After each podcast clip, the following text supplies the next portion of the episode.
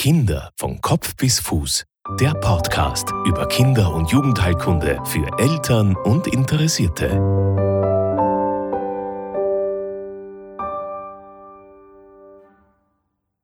Mein Name ist Melis Haslinger und ich bin leidenschaftliche Kinderärztin. Äh, Im Zuge meiner Ausbildung, unter anderem im St. Anna Kinderspital, habe ich viele Erfahrungen im Bereich eben der Kinder- und Jugendheilkunde, auch Kindergesundheit, auch viele Fragen des Elternseins kennenlernen dürfen. Seit der Geburt zweiten, meines zweiten Kindes bin ich in einer Kinderarztgruppenpraxis tätig und bin täglich konfrontiert mit vielen Fragestellungen in, in diesem ausführlichen Bereich der Kinder- und Jugendheilkunde. Dieser Podcast bietet eine Möglichkeit, um kompetente und ausführliche Antworten auf viele Themen zu bekommen. Nun zur nächsten Folge.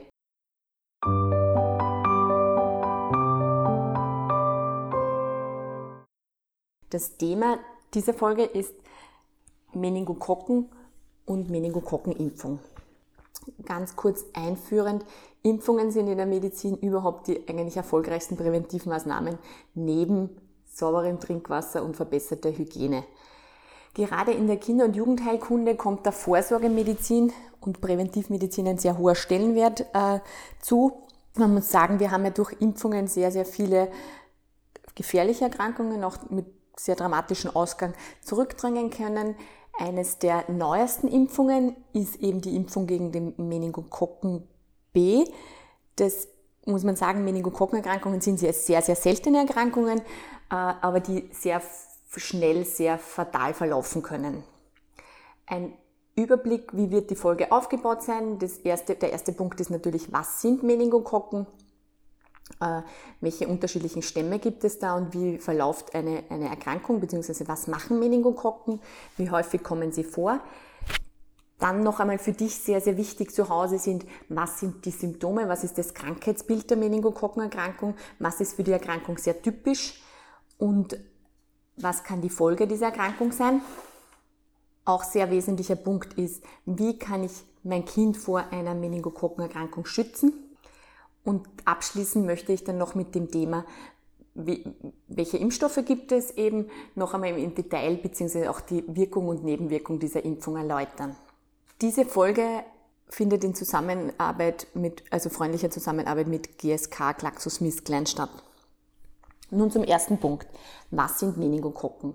Meningokokken sind Bakterien, gramnegative Bakterien, die bekapselt sind. Ja, das so nennen wir Bakterien, die einfach eine bestimmte Schutzhülle haben und durch diese Schutzhülle versuchen, unser Immunsystem ein bisschen zu überlisten. Ja, also auch diese Schutzhülle schafft denen einen Vorteil. Das ist auch der Grund, warum uns die so schnell austricksen können und so schnell krank machen können. Ja? Also das ist eigentlich ein sehr hinterlästiges Bakterium. Diese Bakterien, diese Meningokokken, sind circa, also in unseren Breiten sind circa 10% der Menschen mit diesen Bakterien im Nasenrachenraum besiedelt. Jugendliche haben das in circa ein Viertel sind besiedelt, weil die einfach sich enger austauschen ja, und einfach enger zusammenstecken. Darum sind die einfach, haben die eine höhere Besiedelungsrate. Dieser besiedelte Mensch kann dann diesen, diesen Keim übertragen, also durch Sprechen, Husten, Niesen, Küssen kann, kann der quasi den Keim weitergeben und der Empfänger, wenn der gerade in einer vulnerablen Phase ist, sprich, der hat zum Beispiel gerade, erholt sich gerade von einem banalen Virusinfekt, dann ist die Schleimhaut einfach ein bisschen beleidigt und dann kann er quasi invasiv erkranken. Auch in der Wintersaison ist, kommt ja das häufiger vor, leider, ja, äh, sind die Schleimhäute trockener und deswegen einfach ist man empfindlicher. Diese Erkrankung ist sehr, sehr selten. Das tritt nur 30, also 30 Fälle gibt es circa in Österreich im Jahr mit Corona, in der Corona-Pandemie waren die Daten, also war die, war die Erhebung, da gibt es immer quasi einen Meningokokkenbericht jährlich, war das noch viel weniger, weil sie natürlich die Menschen nicht ausgetauscht haben und einfach die Maßnahmen viel restriktiver waren. Ganz aktuelle Daten aus Großbritannien zeigen, ja, dass die haben ja schon länger gelockert, also einfach auch Masken und auch Quarantäne und einfach die Menschen wieder viel, viel mehr sich durchmischt, zeigen, dass die Daten, also dass die Erkrankungszahl sogar ein bisschen höher liegt als davor, insbesondere bei den Jugendlichen. Auch in Frankreich gibt es eine Region, bei der das deutlich mehr ist als vor der Corona-Pandemie. 30 Erkrankungen im Jahr, muss man sagen, ist ja sehr, sehr selten. Natürlich argumentieren dann auch die Eltern, wenn ich den Eltern das in der Ordination erzähle und sagen, na, das ist so selten, warum soll das gerade mein Kind treffen? Ähm, das Problem ist eben nicht diese Seltenheit, sondern dieser fatale Verlauf. Ich selber aus meiner Erfahrung, äh, ich habe Kinder erlebt, ja, also das war wirklich so, die waren um 16 Uhr in der Spitalambulanz vorstellig und um Mitternacht war das Kind leider, leider äh, eben verstorben, ja, weil es einfach dieser Verlauf, da kann die und in Österreich sind wir das Glück, dass da wirklich eine Spitzenmedizin gibt, gerade im intensivmedizinischen Bereich. Äh, da kommt man nicht hinterher. Wir sagen immer, das galoppiert einfach davon und das nimmt so einen fulminanten Verlauf. Äh, jetzt wieder zurück äh, zu den, zu den, es gibt unterschiedliche Meningokokken, da gibt es unterschiedliche Stämme. Das sind gerade fünf für den Menschen gefährlich. Ja, das sind die Meningokokken A, B, C, B und Y. Die kommen zu unterschiedlichen Häufigkeiten in Österreich vor. Also der, Haupt, der Hauptteil der Infektionen in Österreich, circa drei Viertel, sind begründet auf Meningokokken B und nur 10 bis 15 Prozent Meningokokken C. Wer ist am häufigsten bzw. wer ist am gefährdendsten? Ja, am gefährdetsten ist die Altersgruppe der 6 bis 12 Monat alten äh, Kinder. Und dann gibt es einen zweiten Gipfel, also dann äh, ist noch einmal so in so Präpubertät, also und in der Pubertät, also 11. bis 15. Lebensjahr, wo einfach noch einmal so ein, ein kleiner Erkrankungsgipfel, der kleiner ist als wie quasi die häufigsten sind schon im zweiten Lebenshalbjahr. Was, zu was führt diese Meningokokkenerkrankung, beziehungsweise was, was heißt invasive Infektion? Ja? Äh, es kommt zu einer Meningitis, die Meningen sind die Hirnhäute, das heißt, es kommt zu einer Hirnhautentzündung dieser Keim quasi überlistet das Immunsystem und, und kann sich in den Hirnhäuten ausbreiten. Eine noch Steigerung von dieser Infektion ist dann, wenn sich dieser Keim mit seinen Toxinen, also auch Bakterien bilden Gifte quasi, sich im Blut verbreitet, dann nennen wir das Meningokokken-Sepsis. Also das ist einfach die schwerste Form der, der Erkrankung. Was sind diese typischen Symptome bzw. was ist das Krankheitsbild? Was ist für die Erkrankung ganz, ganz typisch? bei einer Meningokokkenerkrankung, und das ist ja das, was auch wir, nicht nur Kinderärzte, also generell ein Arzt fürchtet sich einfach vor diesen vor dieser Erkrankung, ja, weil es am Anfang wirkt wie eine Grippe. Man hat grippeähnliche Symptome, Fieber, Abgeschlagenheit. Jeder, der schon eine Grippe oder ein, eigentlich nur einen banalen Virusinfekt hat, da fühlt man sich auch sehr, sehr, sehr, sehr schlecht, hat auch mal im hohen Fieber Kopfschmerzen. Was bei dem Meningitis noch dazu kommt, dass auch jeder quasi mittlerweile weiß, ist halt diese Nackensteifigkeit, ja, dass man einfach äh, den Kopf überhaupt nicht bewegen kann. Ähm, Im hohen Fieber, nur ist man oft auch auch ohne Meningokokkenerkrankung oder Meningitis äh, nackensteif. Was noch dazu kommt, ist eine Lichtscheu, eine Lichtempfindlichkeit, ein verwirrter Bewusstseinszustand. Ja, es ist auch so, dass das Bewusstsein generell ja durch, wenn man sich vorstellen kann, wenn sich der Erreger im Hirn ausbreitet, dass einfach das Bewusstsein beeinträchtigt sein kann. Es kann auch zu Krampfanfällen kommen. Diese ganz, ganz massiven Kopfschmerzen werden auch immer wieder von Betroffenen, die diese Erkrankung schon durchgemacht haben und gut überlebt haben, berichtet und auch zu wiederholten Erbrechen. Das klingt alles recht einfach, nur dieses quasi von dieser Grippesymptomatik so dramatisch werdend, ja, das geht immer innerhalb von Stunden, ja. Das heißt, oft erzählen auch Eltern von Kindern, die mal betroffen waren, na, der hat, der Arzt hat das Kind angeschaut, sechs Stunden später war einfach alles anders. Was ein, ein, eine gefährliche Alterskategorie, gerade diese am häufigsten betroffene Alterskategorie der Säuglinge, die haben andere Symptomatik. Ne? Der hat nicht, der kann nicht über Kopfschmerzen berichten, sondern diese, diese Säuglinge haben oft und das muss ich auch aus meiner Erfahrung sagen, die sind einfach nur oft berührungsempfindlicher. Die kommen vielleicht mit ein bisschen erhöhter Temperatur und sind sehr, wir nennen es irritabel, die greift man an und die schreien schrill auf. Die quasi, das ist zum Beispiel so ein typisches Zeichen, ja, äh, die, die Fontanelle, also dieses Loch da am Kopf, ja, das die Säuglinge haben, kann dann sehr, sehr gespannt sein, oft auch äh, ziemlich erhaben und, und stark pulsieren. Das kann immer auch ein Zeichen sein. Nur äh, muss man sagen, auch als Arzt, das kommt ja immer nicht alles so am Tablett, wie ich, ich jetzt euch näher bringe, präsentiert. Also man muss dann schon die Bausteine zusammensetzen.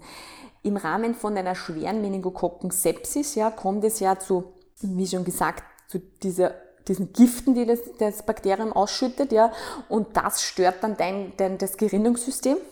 Und es kommt einerseits zu Einblutungen, das ist halt diesen typischen, diesen typischen Ausschlag, diese dunkelvioletten Flecken, die wir Bedechien nennen. Parallel dazu kommt es eben nicht nur zu Einblutungen in die Haut, sondern auch im, im Bereich der Nebenniere und zu einer Schocksymptomatik. Ja. In der Folge kommt es zu Blutung und Thrombosen parallel. Das ist mitunter auch ein Grund, warum diese Thrombosen dann in der, also als Folgeerscheinung ist zum Beispiel, dass die Kinder ein, ein Unterschenkel oder nur ein Vorfußamputation haben, weil es einfach durch diese Thrombosen einfach das Gewebe nicht äh, ausreichend versorgt werden kann. Man muss sagen, also auch als Kinderarzt, ich habe es leider immer, immer wieder erlebt und vor allem ich war auch einmal eine Zeit lang auf der Intensivstation, auch wenn diese Erkrankung oft sehr, sehr frühzeitig diagnostiziert wird äh, und auch richtig behandelt wird, ist es oft zu spät. Von, von der Rate her, also man muss sagen, jedes zehnte Kind oder jeder zehnte Erkrankte, weil es geht ja nicht nur um Kinder, auch um, um Erwachsene, ähm, stirbt an dieser Erkrankung. Circa ein Viertel bis ein Drittel der Fälle haben Folgeschäden. Diese Folgeschäden reichen von Hörschaden, Krampfleiden, Entwicklungsverzögerung bis über das harmloseste Narben, ja, also harmlose Narben bis wirklich dramatische Narben und Amputationen. Für dich als Eltern ist einfach wichtig, was, wie kann ich mein Kind vor einer Meningokokkenerkrankung schützen. Bevor wir das große Thema der Impfungen äh, ansprechen, ist so, dass äh, quasi Passivrauchen immer ein, also generell Rauchen und Passivrauchen ein Risikofaktor darstellt, ja. Äh, und das heißt, dem Kind einmal den, nicht den Zigarettenrauch auszusetzen. Das zweite ist eben Impfungen, wie schon erwähnt, es gibt unterschiedliche Stämme. In Österreich ist so, dass im österreichischen Impfplan, also es ist ja auch so, dass nicht der einzelne Kinderarzt sich überlegt, welche Impfung welches Kind bekommt, sondern da gibt es ja ganz klare Empfehlungen. Im österreichischen Impfplan ist empfohlen, jedes Kind bis zum 25. Lebensjahr ähm, an Meningokokken, also gegen Meningokokken B zu schützen. Das ist ein Impfstoff, den gibt es seit Ende 2013 Optimal ist die Empfehlung, einfach im dritten Lebensmonat zu starten. Das würde heißen, wenn dein Baby 60 Tage alt ist, ja, kann man, kann man mit dieser Impfung starten.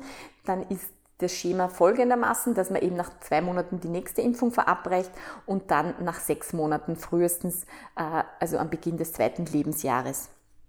Diese Impfung gibt es seit 2013. Es ist so, dass wie schon gesagt, eben sehr wichtig ist, dass man die Impfung früh macht, weil halt eben dann der Erkrankungsgipfel 6. bis 12. Lebensmonat ist. Man muss sich das so vorstellen, dieser Impfstoff, da gibt es vier Oberflächenproteine von den gängigsten Meningokokken-Stämmen, die, ähm, die isoliert worden sind und gegen die man einfach geimpft wird. Und das führt sehr früh, also nach zwei Impfungen, zu einem Schutz gegen circa 80 Prozent der Meningokokkenstämme. Es gibt eine zweite Impfung gegen Meningokokken C. Das ist ja der Stamm, der ein bisschen weniger häufig in Österreich auftritt.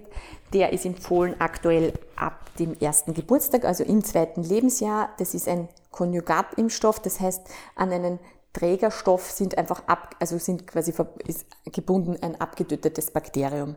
Diese Impfung ist nur einmal notwendig.